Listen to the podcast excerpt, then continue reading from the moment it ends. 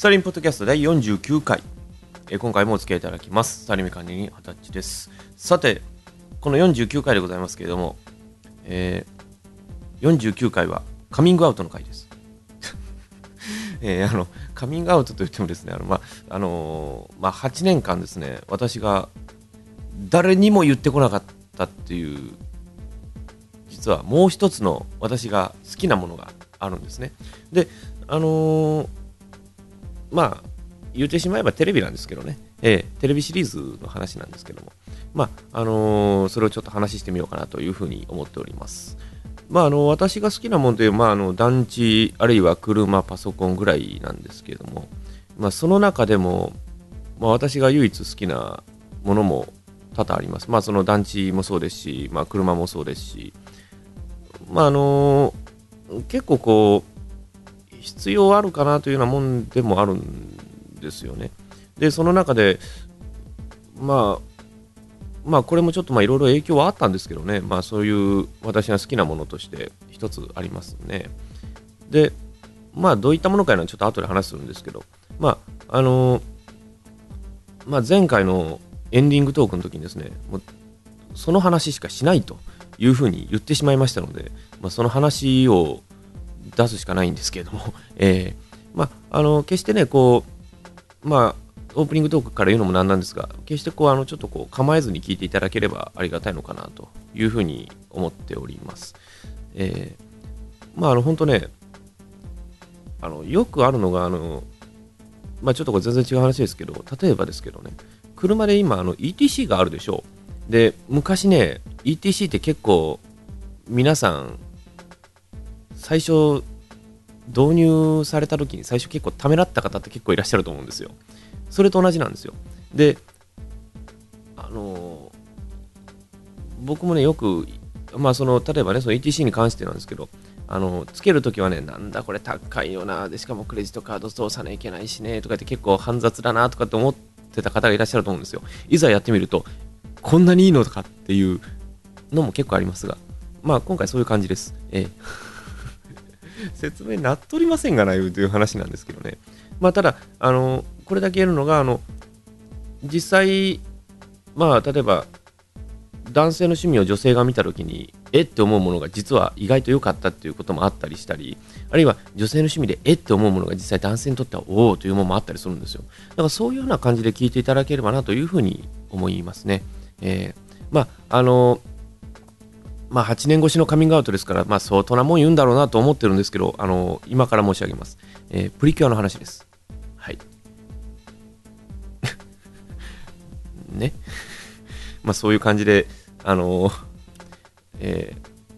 進めていこうかなと思いますので、どうぞよろしくお願いいたします。それでは、えーこの調子で大丈夫なのかというような感じで、スタリミポッドキャスト第49回、始めてまいります。どうぞよろしくお付き合いください。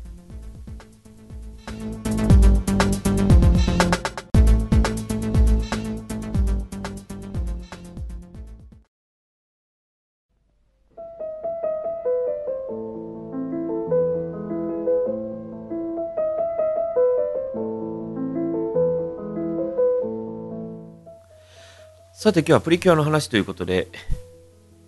プリキュアを話しますが、あの、実は私、あの、97年ぐらいにですね、私、まあ高校生ジムだった頃に、プリキュアという単語実は知ってたんですよね。で、プリキュアと言いますのはね、あの、科学用語で言うと、樹脂のね、前、硬化、前、前にね、固める工程のことをね、プリキュアって言うんですよ。で、その後にも何回かね、工程があるんですそれ全部キュアキュアと繋がっていくんですけど、まあ、それから、それで知ってましたね。ええもう科学の先生が、これはプリキュアというんじゃというふうにね、思い出して、多少ちょっと今、思い出して、ちょっと苦笑いしてる部分があるんですけども。まあ、あのそういう今日はあの科学用語ではなくて、あの女の子向けのアニメのプリキュアの話でございますね。ええまあ、あの、プリキュアと言いますのはね、えーテレビ朝日系列で、いつも日曜日の朝8時半からやっておりますね。えーもう女の子向けのアニメの代表格でございますけども、まあ、あのなぜね、まあ、この頃になって、まあ、カミングアウトする段に至ったかというとですね私が今年3月に、まあ、この3月からね、えー公開されております、えープリキュアオールスターズニューステージ未来の友達というあの映画がありましてそれをちょっとあのうちの名と、まあ、名子女の子ばっかりなんですけどあの3人おりましてちょっと一緒に見に行ったんですよ。で見に行った時にですねまあこれはまた素晴らしいという作品でしたね。でプリキュアはもうこの今のスマイルプリキュアでだいたい今28人おります。でその28人あのもう見てるとねもう誰が誰だかわからないんですよ。で私知ってるのがねもうあの申し訳ないですけど僕は 9, 9人か10人ぐらいしか僕知りませんね。えー、9人10人じゃなかったな。えっ、ー、と3人3人5人3人5人4人。3人5人4人言ったらもうね12、3人ぐらいしか知らないんですよ。えーでまあ今年はねまあそのネタバレになりますけどあの新たにその映画オリジナルキャラクターとしてキュアエコーというのがであの登場します。あのまあそれがどういうプロセスで出てくるかいうのは、まあ、あえて今言いませんけどね。えまた来年ぐらいに話をしようかなというふうに思いますけども。もうねあのそういう感じで、えー、あのあんまり言っちゃうとねあのあんまり映画見に見る気にならないと思いますのでえあのあえてここでちょっと伏せておきますが、まあ、その、私がまあ最初に、あのー、まあ、このプリキュア時代はどういった作品が続いてるかというと、まあ、全部プリキュアという名前入ってるんですけど、1作目がね、2人はプリキュア、2作目が、えー、2人はプリキュア、マックスハート、で3作目が2人はプリキュア、スプラッシュスター、その後にはイエスプリキュア5、その後にはイエスプリキュア555、その次にフレッシュプリキュア。で、ハートキャッチプリキュアで、えー、スイートプリキュア、その後には、えー、今のスマイルプリキュアの今9作品目でございますね。で、まあ、9作品ありますからね、9作品あして28人も人がいると、もうわけわかんなくなりますね。えっ、ー、と待って、28人でよかったですかね。ちょっとすみません。ちょっと僕もちょっとね、あの、何人いるかちょちょっと言われてもね、ちょっと、うーんって感じなんですよ。申し訳ないんですけど。で、あのただ、あの、これだけ言っておきますけど、あの、この、こと今公開してる映画は、あの7、8人ぐらいね、声ないですから。あの、言わないんですよ。ええ。あの、まあ、あのな、なんでかね、言わない理由が確かあったんですけど、ちょっと私ね、あの、あえてちょっと何も言いませんけど、あ、あの、28人です。キュアエコーを別にしたら。はい。えー、28人ですね。はい、わかりました。え、えー、分かってもどうするみたいな話なんですけどね。えー、まあ、あのー、まあ、その中で何人かは喋らないと思ってください。あの、一応、伝説ですから、え、そそれだけは言っておきます。はい。え、で、あの、まあ私がね、実は、皆さんね、これ、まあ、全部見たんじゃないかっていうて思われるかもしれませんけど、実は私、あの、前の、あの、2作品と今のスマイルしか僕は見ておりません。はい。あの、どうしてもね、あの、見れないんですよ。えー、ちょっと見れなかったんですよ、忙しくってね。だから、あの、スプラッシュスターからハートキャッチは全然見てません、私。はい。ですから、あの、すいません、あの、あ、そうか、違うわ、6作品か。えー、スイートもあんま見てないですね。えー、スイートも見てないですし、えー、で、あの、ハートキャッチに至ってはね、僕ね、なんかね、偶然ね、1話、1話ね、録画されてたんですよ、パソコンに。ちょっとこれはおかしかったんですけど。で、それを見た時にはちょうど、なんでこういう大事な時なんだろうっていうような時の録画をされてたので、ちょっと、ああと思ったんですけど、えー、ただまああの僕が見たのは基本的にもう最初の2作と今のというだけですね。でまあこのあのそもそもプリキュアタ何ぞやというて皆さんよく聞かれると思うんですけどあの要はですね今この主人公2人まあまあ主人公はですね大体中学生なんですよ。中学校2年生あるいは3年生というねあの感じになるんですけども。であのプリキュアというのはね、基本的に、あの、英語で、英語で実はあれ造語なんですよ。だからあの、プリティっていう意味で、まあ、可愛いという意味のプリティと、あと、キュア、癒すという意味のキュアを合わせた言葉がプリキュアというふうに感じになってますね。あの、前のね、3作品ぐらいはね、プリティとキュアって別に書いてましたね。プリティキュアって書いてましたね。で、それを略して、今はもうプリキュアと今、あの、あの今もくっつけた形で今言ってますけどもね。えー、で、まあ私が見たのは最初の2作品でしたね。まあ2004年に、あのー、こういうのをしますよというアナウンスがあった時に、どんなんやろうなってちょっと見てみようかって僕それより前全然見てないんですよまああのだからスーパーヒーロータイムを見ない人間ですから当然そこの部分まで見る時間ないですが見る見る予定もなかったんですが、まあ、プリキュアだけはちょっと見てみようかという形で見てみたんですけどまたこれがなんかこうカルチャーショックを受けたんですよねで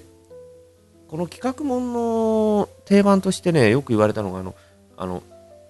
普通やったらこうセーラームーンとかそうですがやっぱこうあのなんかこう変身してこうきらびやかな衣装になってその後にこうなんかこうスティックか何か持ってこうやってふわーってやってしまうというようなそういうことを僕は想像してたんですよ。ええ、で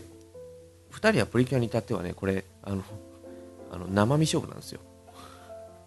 ですからあの変身して生身勝負で挑み挑みをかけるんですよ。だから2人はプリキュアの時は確か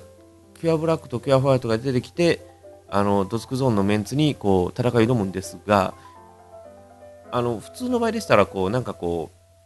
物勝負物でなんかこう勝負かけるじゃないですか。違うんですよ。生身なんですよ。生身で殴る蹴るドスクなんですよ。もう見た瞬間にねこんなんないでしょって思ったんですよ。だからその瞬間を見た時にはもうもう半分ね笑ってしまったんですよ。ああこういう方法もあるかと思ったんですよ。で意外とこれは男の子でも見れるなっていうような内容だったんですよね。ですからまあその当時はもう毎週欠かさず見てましたね、えー、まだその当時あのツイッターがなかったもんで実況もしてませんからね、えー、でも本当あのもうその2作品、まあ、あの2作目の2人はプリキュアマックスハートはあの3人、あの3人目になりましたあのシャイニー・ルミナスというのが入りました、あのルミナスというキャラクターが入りましたね。で、キャラクターが入ってあのプリキュアではないんですよ。ないないんだけども、その2人をフォローしていく役という、フォローするかその後方支援をしていく役、まあ、援護射撃ですよね、する役だということで出れたんですけども、意外とこのあのこの2作品に関してはね、基本的に私も見やすかったんですよ。で、こう実際こう中学、本当の中学生なんだけども、そういう任務を得て、もう訳がわからないまま行ってしまっていくんだけども、最後には、その、虹の、虹の園あるいは光の園を守ろうという、そういう2人、あるいは3人の絆として成長していくという、そういうドラマ的な用途でもありましたよね。えー、まあ、それからずっとこう見ていったわけなんですけどもね。えーまあ、なんでこうプリキュアが私にとっても見やすかったかいうのは、まあ、後々ちょっと話をしますんでね、そちらの方も聞いてやってください。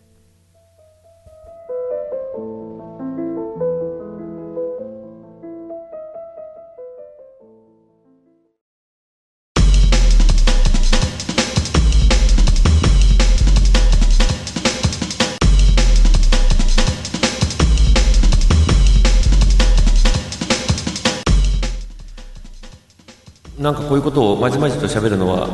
さすがに自分でもびっくりしてます。スタリンポッドキャストまだまだ続きます。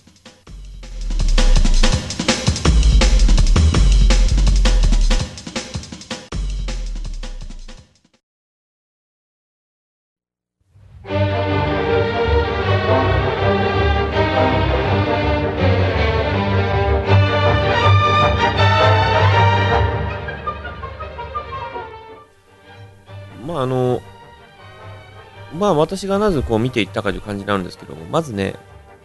あのまあ、メインターゲットはまあその女の子であるわけでただその女の子であるがゆえにまあいろんなこう制約事項いうのがあったんですよね。制約事項いうのがまあその見ててそのこちらがまあ今で言うとその見せたくないテレビとかあるじゃないですか。ああいう風な感じにはならないんですよ。つまりならないようにしていくといういろんな策が盛り込まれてるって感じなんですよね。だから、あの、ですから、あの、まあ私らも思ったんですけど、あの、まあ変身しますわね。変身して、その戦闘シーンとかになった時に、あの、ぜひともね、一回見てください。あの、ダイジェストでもいいので見てください。あの、戦闘シーンの時に、あの、狙ってはいけない部分っていうのは必ずあるわけですよ。ええで、あのー、まあ、これだけ言えるのがね、顔を狙ってないんですよね。だから、あの、一般的なアニメとかで、格闘シーンとかになるとよく殴ったりとかいうのはやっぱり顔とか殴りますよね。で、ただ、プリキュアに関してはね、顔殴ってないんですよ、一個も。で、まあ、殴らないっていうのはもうこれはもう一つのまずはメインターもうメインでしょうね、これは。で、いざ殴ったとしてもという構図がまずないので、まずその時点でまずこちらが不快にならないんですよね。で、あとね、まあ、あのもしこうなんかこう当てられたみたいな感じの時はですねあの壁に当たったりとかね。そういうなんですよ。で壁に当たったりとかこうビルに当たったりとかあの壁のあの割れ具合で表現するというような。だからあのー、確かねスマイルプリキュアでもそうでしたよね。確かあのー、何話目かでキュアキュアサニーかな？違うわ。キュアマーチか。キュアマーチが出た回でねあのあのー、こう行き過ぎて橋脚にぶつかるんですよ。でも橋脚にぶつかってもその後何のこともない感じで出てくるんですよ。であこれは絶対あるなと思ったんですよ。だからあのだからそういう本本式のねそういう格闘シーンを求める人にはまず向かないんですよ、えー、だって普通そうでしょ？だって普通橋脚ぶつかったら危ないですよね。でもそれはあくまでもの話ですからだからそういう感じでそういう表現をするということにはなってますよね。で、あとあの、どうやんですかね、あと、あの、絶対ね、こう、服装とかがね、もう、徹底してるんですよね。だから例えば、あの、足でもこう、何ですかね、なんていうんですか、スパッツかなんか履いてるんですよね。だから、よくあの女の子はよくあのこうスパッツとか履きますが、ああいう感じですよ。あれを履いてるんですよ。だから、一切、だからそういう過激感いうのがないんですよね。えー、で、あのー、そういうね、あの、決してこう、男性が見てもやらしい方向へ持っていくことがないんですよね。だから見てても本当にね、見やすいんですよ。で、こちらも何も思うこともなくそれを見てられるから、はっきり言ったら、全然こう、そういう悪い方向に悪い方向に持っていくことが全然ないんですよ。だから、あの、よくあるじゃないですか。あのよくあの、見せてはいけないテレビとかでよくあの、この表現とかダメだとかって結構こう皆さん文句言いますが、まあ、それはクロしんちゃんとかも知り出したりどのこうのようなちょっとこれはもう論外ですけどね。そういうのとかでもあんまりこうそういうことにランクインしないでしょだからそれだけ徹底してるから文句言いようがないんですよ。だから見やすいんですよね、えー、であとねあのまあのプリキュアのは基本的にはねやっぱりこうあの人と人とのつながりがやっぱりこう一番メインに出てくる映画で、あのー、アニメですからあの仲間内のやり合いってあんまりないんですよ。ええだから例えば、何でしたかね、例えば、あの2作あの映画2作目でね、マックスアート2でね、あの1回ね、主人公同士がやり合ったことがあるんですよ。で、これをね、僕らもね、実際 DVD で、僕も実際 DVD で見たんですけど、ちょっとそれは引いたんですよ。仲間内でやるかとか思ってね。あのそれはもう、まあ、大人から見りゃそうだと思うそ、それはないだろうと思うことは、実は子供にとっては、それがものすごいショック的な状況になるときあるんですよね。だから、結構ね、あの、それからあとはね、確かね、見方は確かね、僕が見た限りではなかったのです、確か。何回かあるんでしょうけどもね。ただまあ、あの、私が聞いた話では、あの、ハートキャッチとかでは、なんかこう、悪い方のプリキュアを出させてきたっていうのはあるようですね。ちょっとこれは僕詳しくは知らないですけどね。えー、ただまあ、味方同士では絶対やり合わない。で、まあその、一般の状態の時ではちょっとその多少の喧嘩はあるだろうけども、ただそれは絆を持っての喧嘩だからという話ですよね。えー、まあ、ただあの、あのー、だからこそ大人がよく見れても問題ないと思うんですよ。えだから僕らもこう普通にこう見てもうーんっていう感じしますよね。これはもうちょっとうなるぐらい出来のいいんかなというと思ったりしますね、えー、だから女の子以前のみならずだ大人の方にも人気があるというのはまあこれはもうあのー、押して知るべしねこれはもう分かる話なんですけども、ね、でまああのーまあ、今回私が何でこういう話したかというと実は私ねこのプリキュアシリーズというのは実は僕音楽から入ってるんですよね。で、実際あの、音楽って結構いろんなところで使われてましてですね、あの前にあのフジテレビの特ダネでスイートプリキュアの音楽を使ってたんですよ。えー、実際曲名がありましてね、実際そういうあの、えっ、と、何ですかね、レッツプレイプリキュアモジュレーションって曲でしたっけ、確か。えー、あの、しょっぱなのね、あの、変身バンクの曲ですよ。えー、それがね、使われてたりとかね、あとあの、あのー、ですかなんかキュアビートが出てきた回の話だったかな？に出てきた時の音楽とかも結構入ってたりしてたんで3曲ぐらい使ってたのかな？あの未来のなでしこいうことで、まあ、女の子の特集やったんですけど、まあ、それを見た時におこれプリキュアの曲じゃって一瞬ね思ったんですけど。でもそれぐらいあの曲がいいということなんですね。であの前のねプリキュア555まではあの佐藤直樹さん言いましたね。あのあの有名な方ですよ。あの例えばねオールウェイズ三丁目の雪の音楽とかね作られた方なんですよ。であと私ら聞いたのは例えば龍馬伝とかね。ああいう曲もありますしあとあのカーネーション言ってあのあのドラマありますが、あの、連続テレビ小説の、あの、カーネーションを作られた方なんですよ。で、実はね、あの、プリキュアの前にですね、あの、ちょっとね、これかなりね、言いにくい話なんですけど、ちょっとかなりエロ、エロ的な漫画があったんですあの、マウスっていうアニメがあって、そのアニメの音楽とかもね、結構ね、いい感じの音楽なんですよ。まあ、あの、私はもうそれ以上何も言いませんけどね。えー、だから、そういうのも作られた方ですね。で、次のね、えー、その、プリキュア555の後何やったっけ？次、次は、えっ、ー、と、フレッシュでしたっけね？フレッシュからはね、あの、高梨康治さんの方なんですよ。で、この高梨さんいうのがね、あの、私も最初ね、誰なんじゃろうかなと思ってたんですよ。あの、要はね、あの、格闘技であの、プライドってありますが、プライドのあの音楽ですよ。あの音楽を作ってる方なんですよ。で、あの、要はあの、ですかね、こう合わせ、合わせ技とその打ち込みっていうふうに分かれるんですけど、まあ、すごい方ですね。えー、もう音楽聴いても、プリキュアをこの音楽っていう感じを、このお二方、両方とも具現化してるっていう感じがして、私そこから入ってるんですよ。だから私実際、プリキュアでもサントラ結構持ってますね。えー、だから音楽聴いてても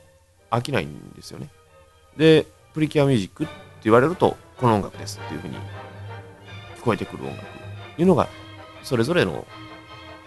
このアニメを盛り立てるっていう感じがするんですよだからよくありますが音楽でもやっぱりこう盛り立てるから音楽がね音楽が盛り立てるからアニメとして成立するという部分はありますし映画でもそうですが、えー、ですからそういう見方でも入っていくのもなかなかいいんじゃないですかね私はそう思いますがねだからプリキュアでも決してこう女の子だけの見方ではなくていろんな見方から見てみるとすごいアニメなんだなということを実感していただけると思います。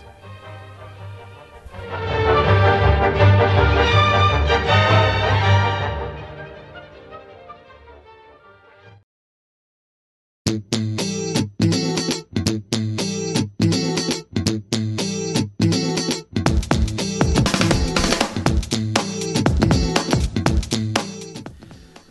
て今日は、えー、8年ぶりのカミングアウトということで、えー、プリキュアをちょっと話題にしてみましたけども、いかがでしたでしょうか？まあ、あの、でも8年隠すって結構大変なんですよ。えー、まあ、あの、でも決してね、こう、ですから、こう、悪趣味とか捉えてほしくはない部分でもあるんですよね。まあ、あの、結構ね、実際男性の方でもね、結構ね、そんなもん好きなんか言うて引く人も多いんですけど、ただ、あの論より証拠なんですよ。あの、どうですかね、あの、よくあるのが、例えば、あの、こういうアイドルが出てるドラマだけど、実際のところ、なんかこう、そのアイドルだけで嫌とか決めてしまう人っているじゃないですか。それはね、ちょっと論なんですよ。論を話してるだけなんですよ。だから、僕もね、最初ね、皆さんにね、あの、言った言葉が、皆さんにもね、その結構ね、何やお前そればっかり見てとか言う人いるんですけど、そういう人に見て言ったのがね、一回見てくれって言ったんですよ。何でもいいからって、それを。で、見てから話をしてくれって言ったことがあるんですよ。で、あの、よくね、やっぱ言うじゃないですか、もう最初のあのオープニングトークの ETC じゃありませんけど、やっぱり論より証拠なんですよ。やってみ、あのやってみてよかったらね、もうそれが全てなんですよ。えー、だから僕らも、僕も決し僕もね、こう、2年間プリキュア見ましたけど、もう論より証拠ですよ。えー、だから実際今でも音楽は好きですしねで今回のまあスマイルでもそうだしやっぱりこう見ててこう飽きない展開があるからこそずっと見てられるのかなと、えー、だからそういうのもあると思うんですよ。でやっぱりこう中にはねこうキャラクター性が好きだとかそういう作品背景あるいはそのですかねその作者が好きだからとかいうこともあるんでしょうけれどもね。ただ私に関してはこうずっとこう見ててもやっぱりこう飽きさせない展開でもあるしむしろ一番いい状況で臨めてるのかなと。これが例えばね全くよくわからない。例えばあの金魚注意報とか見ろと言われたらちょっと僕も引きますけどね。さすがにそこまでは見ません。はい。まあ、あの決して緊急注意報が悪いわけじゃないんですけど、まあ、音楽聴いただけでもうーんっていう感じが最初からするんですけどね。特に男性の方に至ってはね、えー、ただ、まあ、僕らもやっぱこうもうどうですかね。あの中にいますがねやっぱりこうアニメが好きなんだけどです。ねこう散々説得されてもやっぱりこうあの最初ねやっぱ皆さん論より証拠だっつって僕らも先ほど言いましたけどねやっぱりこう見て総評してもらえるかなというふうに僕らも思ったりはしますね。えー、ですから、まああのー、プリキュアイトもここまでね、もう8年間、8, 8年間ね、9年目ですか、今、9年やってる、もうはっきり言ったらもう、あのー、全員集合並みのもうお化け番組ですよ。そのお化け番組がここまでね、1週間に30分の尺でここまでやってるっていうことを考えると、相当すごいアニメなんだなということを思っていただければなというふうに思います。決してこうあのあの無理強いしてるわけじゃありませんからね、えあのぜひこうあの私の話を聞いていただいてあの検証されてみてもいかがでしょうか。えー、まあ、この話、もしかしたら何回か続けるかもしれませんが、えー、その点よろしくお願いいたします。さて、このスタリンポッドキャストでは皆様からのご意見、ご要望、苦情、何でも結構です。お伺いね、えー、ご要望お待ちしております。宛先の方ですが、えブログの一番上にございます。スターレテミックス .com あるいは gmail.com どちらのアドレスでも構いません。どうぞしっかり送ってみてください。はい。さあ、この調子で次は第50回です。えどうぞね、よろしくお付き合いのほどお願いしたいと思います。それでは第50回でお会いすることにいたしましょう。それではまた。